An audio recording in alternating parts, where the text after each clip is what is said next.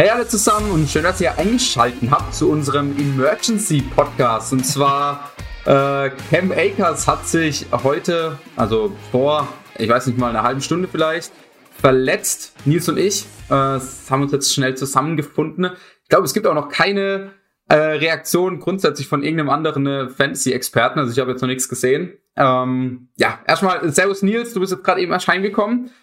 Schön, dass du dir Zeit genommen hast. Also komplett frisch bei mir. Also ich habe es vor fünf Minuten so gelesen, dass Simon schreibt so, yo, ich mache was für, äh, für Instagram. Und ich so, hä, was ist gerade passiert? Und dann kam die Nachricht von Sleeper, ja, ähm, ACL, also Akers Saison vielleicht fertig, beziehungsweise relativ sicher. Ja, also aus.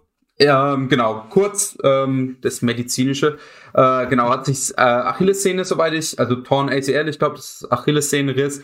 Äh, Simon hat auch gepostet, fällt die ganze Saison aus. Also es ist, er musste schon eine Wunderheilung haben, dass er da überhaupt noch spielt. Meistens haben die, glaube ich, so neun bis zwölf Monate Recovery. Und ich meine, die Saison geht ja jetzt nur noch bis Januar. Das heißt, ja, äh, er wird, also zu 99,9 Prozent wird er diese Saison keinen Snap mehr spielen. Ja, folgerichtig äh, fliegt er aus unserem Ranking raus, war ja für uns beide relativ hoch angesiedelt, also für uns beide, glaube ich, ein äh, mindestens Zweitrunden-Pick. Äh, ich habe in den letzten Tagen so ein bisschen langsam hochgeschraubt und habe mich immer mehr verliebt in ihn gehabt, äh, so dass ich auch ihn irgendwie schon Ende Runde eins nehme. Genau, hat sich jetzt erledigt. Äh, hinten dran im Depth Chart ist ein bisschen dünn. Also sie haben Daryl Henderson, den haben sie das Jahr vor Cam Akers gedraftet, auch in der dritten Runde, glaube ich, damals. Ähm, konnte letzte Saison, du hast ja jetzt kurz vom Podcast, in den fünf Minuten, wo du jetzt Zeit hattest, noch kurz paar Statistiken dazu rausgesucht, aber da konnte schon ein bisschen von sich überzeugen. Ähm, ja, wie, wie schätzt du die Situation allgemein dort ein? Weil sonst kommt ja wirklich gar nichts hinten dran. Also, wo ich man guckt sich ja zuerst den Depth Chart an, wie man sich dann schnell waven kann bei, äh, bei den Dynasty Ligen, aber ich habe mir die angeguckt und die Namen habe ich noch nie gehört. Hm. Also Xavier Jones habe ich jetzt noch nie gehört. Vielleicht Rookie, da gibt's keine Stats, habe ich jetzt nicht direkt nachgeschaut, aber ich weiß jetzt, ich habe jetzt auch keinen, äh, also gepickt haben sie safe keinen, das weiß ich. Mhm. Also ziemlich vielleicht, sicher. Also wenn dann vielleicht undrafted ja. oder sowas. Und dann noch ein, äh, der vierte, Raymond Ellis, also auch, noch nie einen Step gespielt gefühlt. Ähm, das sagt mir eigentlich schon, da wird ein Veteran kommen oder irgendjemand wird da dazugekommen in den Death Shot einfach nur als Step.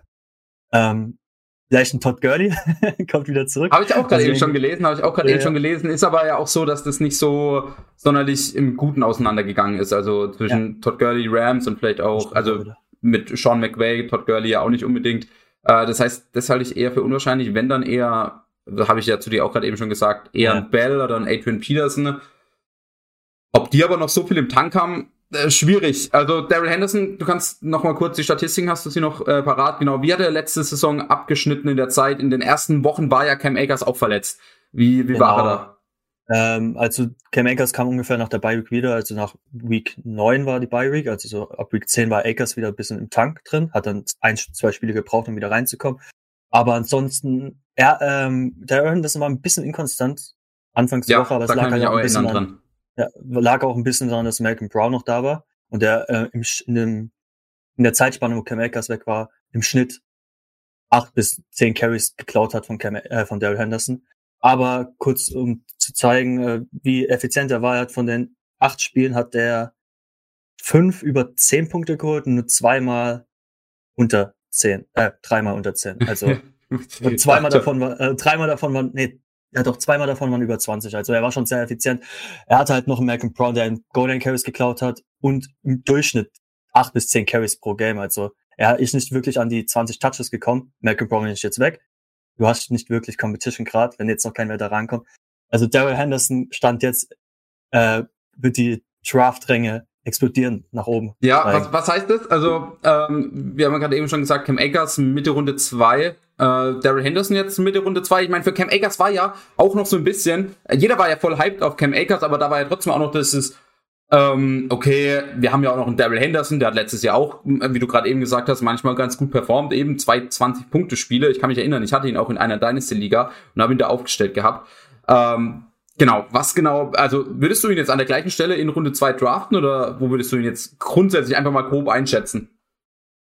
Äh, ich gehe davon aus, dass, also ich glaube, das ist abzusehen, dass sie das safe einen Veteran holen. Ja, also, aber also, macht das so also, diesen Unterschied? Also wenn da jetzt ein wenn, Bell und ein, oder ein Peterson oder auch ein Gurley oder so ins... Sie werden, sie werden nicht reingehen und Daryl Henderson 100% der Snaps gehen. Das, das haben sie auch letztes Jahr. Braucht aber ja auch ja, nicht. Braucht ja, ja nicht. Genau. Also ich denke mal schon, dass er der Leadback sein wird. In der Offense, egal wen sie holen werden. Auch wenn es ein Bell sein sollte oder Adrian Peterson, je nachdem wen sie holen, wird er halt mehr in die Production reinfressen, sage ich mal. Ich meine, Malcolm Brown war jetzt auch nicht der beste Running Back. Äh, ja, und hat halt trotzdem. Er war halt, und er war halt ein Goal-Line-Back ziemlich sicher. Also wenn sie jetzt einen John Howard holen sollten, der auch vielleicht im Gespräch sein könnte. Nee, der, der, ähm, der ist bei Eagles, der ist bei ein Eagle. Ja, die traden den ran, der Typ wird immer ein bisschen. am Ende, Anfang der, und Mitte der Saison ist er irgendwo anders, aber finishen wird er immer als Eagle. Ja, ähm, okay. Also ich denke nicht, dass ich ihn jetzt stand jetzt hatte ich, einen, hatte ich ja Cam Akers, glaube ich, so im Turn von eins und zwei, also so 14, 15, 13 so in dem Pick. Ich denke mal, Daryl Henderson kann wirklich later on Runden Pick gerade sein. Also er hat gerade riesen Upside, ähm, super Offense, Offensive Line ist sehr gut, also High-Powered Offense eigentlich, die machen sehr viele Punkte. Er kriegt die Goal wird die Goal Line Carries bekommen, außer sie holen halt einen richtig kräftigen Running Back, der dann so rein rennt wie jetzt zum Beispiel John Howard in dem Fall. Aber Daryl Henderson ist auch ziemlich gut in der Goal Line gewesen. Also okay. Also Stand jetzt würde ich ihn, glaube ich, echt, echt zweite, dritte Runde ansetzen, um ehrlich zu sein. Ja, ich meine, das ist ja jetzt auch noch äh, ganz frisch. Ich glaube auch, ja. dass er irgendwo, ich weiß nicht, ob er in die zweite Runde fällt, äh, da gibt's ja echt diese krassen Receiver oder diese krasse Receiver-Tier, wo ich ihn vielleicht nicht unbedingt drüber sehe, aber es ist auch schwierig. Ich meine, er hat enormes Upside. Also ich kann mir auch vorstellen, dass wenn man sich da jetzt nochmal mehr Gedanken drüber gemacht hat, dass man auch sagt, hey, man draftet den auch Anfang Runde zwei. Ich meine, da ist keine Competition da. Äh, er hat ein krasses Skillset. Ich weiß auch noch ganz genau, wo er damals in der dritten Runde gedraftet wurde, waren viele Leute ein Fan von ihm. Hat er halt im ersten Jahr nicht gut gespielt. Jetzt ist er aber eben dieser äh, Featured Back, mehr oder weniger, aus einer Sean McVay Offense. Ähm, je nachdem, wer dann natürlich auch als Competition kommt. Ich sehe ihm da schon seine 20 oder 18 Carries im Spiel und 5 Targets sehen. Äh, und das in der High-Powered Offense mit Stafford, mit Cooper Cup, mit Woods. Ähm, viele Goal-Line-Opportunities. Also ich weiß nicht. Äh, ich also kann, das klingt schon sehr sexy. ja, genau. Also ich würde jetzt grundsätzlich auch erstmal, wenn ich jetzt morgen draften würde, eher erstmal in Runde 3 irgendwo ansiedeln. Mhm. Anfang Runde 3, denke ich auch. Ähm, ich könnte mir aber vorstellen, dass wenn man sich da ein bisschen noch mehr reingefuchst hat, dass man dann auch mehr in die Richtung Runde 2, Runde 3 geht. Ich glaube, er wird auf jeden Fall nicht in Runde 4 rutschen. Würde ich jetzt grundsätzlich sagen. Aber ja, mal gucken, was unsere amerikanischen Experten sagen und dann schauen wir uns da ein bisschen was ab. Also wenn ich gerade so ein bisschen nachdenken würde, würde ich ihn, glaube ich, in die Chris Carson-Ecke tun, so ein bisschen. Mhm. Ja, genau, äh, das wollte ich jetzt, ich habe jetzt hier dein Ranking vor dir. Genau. Äh, wollte jetzt einfach mal, genau, äh, Clyde Edwards Hilaire oder ähm, Daryl Henderson? Hatte ich unfair, Clyde, ah, an sich wird, ja, Clyde Edwards Hilaire noch, noch, okay. noch, vielleicht, vielleicht ändert sich noch, genau. je nachdem, was noch die Wochen kommt. Ich, ja, also ich glaube auch. Gibson, Gibson oder ähm, äh, äh, Da gehe ich, noch mit Gibson. Okay, dann müssen wir mal weiter runter. Da kommen eben, wie schon gesagt, da kommen jetzt ein Haufen Receiver bei dir und Titans mit Kittle, Jefferson. Waller und so weiter. Der nächste Running Back ist erst Dobbins, Carson. Ähm, genau, würdest du ihn über den nehmen? Dobbins, Carson? Boah. Also ich habe ja gerade schon gesagt, da würde ich ihn irgendwo einsiedeln, wo genau ich ihn jetzt hin tun würde, ob ich ihn wirklich drüber machen würde oder runter. Ich mache mal Stand jetzt, weil es noch so frisch ist, würde ich noch drunter setzen, aber ich wahrscheinlich im Verlauf der Wochen würde vielleicht sogar noch hochrutschen. Je nachdem, es kommt ja noch was, was äh, McVay, also der Coach, wird ja noch mehr über Daryl Henderson sagen, mhm. äh, wie sie ihn einsetzen wollen, ob, ob er es überhaupt, klar, ist zwar nur Coach-Speak, aber wenn da tr trotzdem positives Resonanz kommt, ist ja trotzdem ein bisschen, ähm, ist ja trotzdem besser für das ja, ja, von klar. Daryl Henderson. Wenn sie, ja. wenn sie sagen, nee, Daryl Henderson kann nicht den Workload und das klar sagen, dann äh, wird er wahrscheinlich nicht rüberrutschen. Aber Stand jetzt setzen sie noch noch drunter, aber wird vielleicht sogar noch hochgehen. Okay, letzte Frage. Miles Sanders oder ähm, Daryl Henderson? dann nehme ich Henderson direkt. Okay. Äh, ah, gut, dann noch nicht letzte. David Montgomery oder Henderson? Ah, David Montgomery hatte ich ja letztens mit dir drüber, dass ich ihn vielleicht wieder ein bisschen hochrutscht, weil ja Terry Cohn vielleicht nicht fit sein sollte für die Anfang der Saison. Ja. Oh, was war ja, bei mir hämmert's da irgendwo, ja. Aber also, ja. Ähm, deswegen ich gehe noch mit David Montgomery, weil ich ihn noch anpassen werde in meinen Draft Rankings. Der wird ein bisschen hochrutschen, aber. Er ist da auf jeden Fall. Ähm, ja, ja, also, ein bisschen hochrutschen.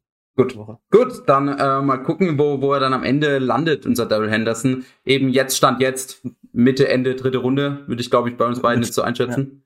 Ja. Nur Chris Carson oder, oder Anderson? Ich finde es schwer, ich find, mag beide irgendwie, sind ähnlich ich, irgendwie. Ja, eben, also ich meine, wie schon gesagt, die hast du hier fast alle Back-to-Back -back da, dann äh, Mitte Runde 3, Anfang, Anfang 4 so, also äh, Chris Carson ist ja bei dir 34, äh, Swift 35, Dobbins 33, ähm, in dem Tier würdest du es ja ungefähr einschätzen. Ja, genau.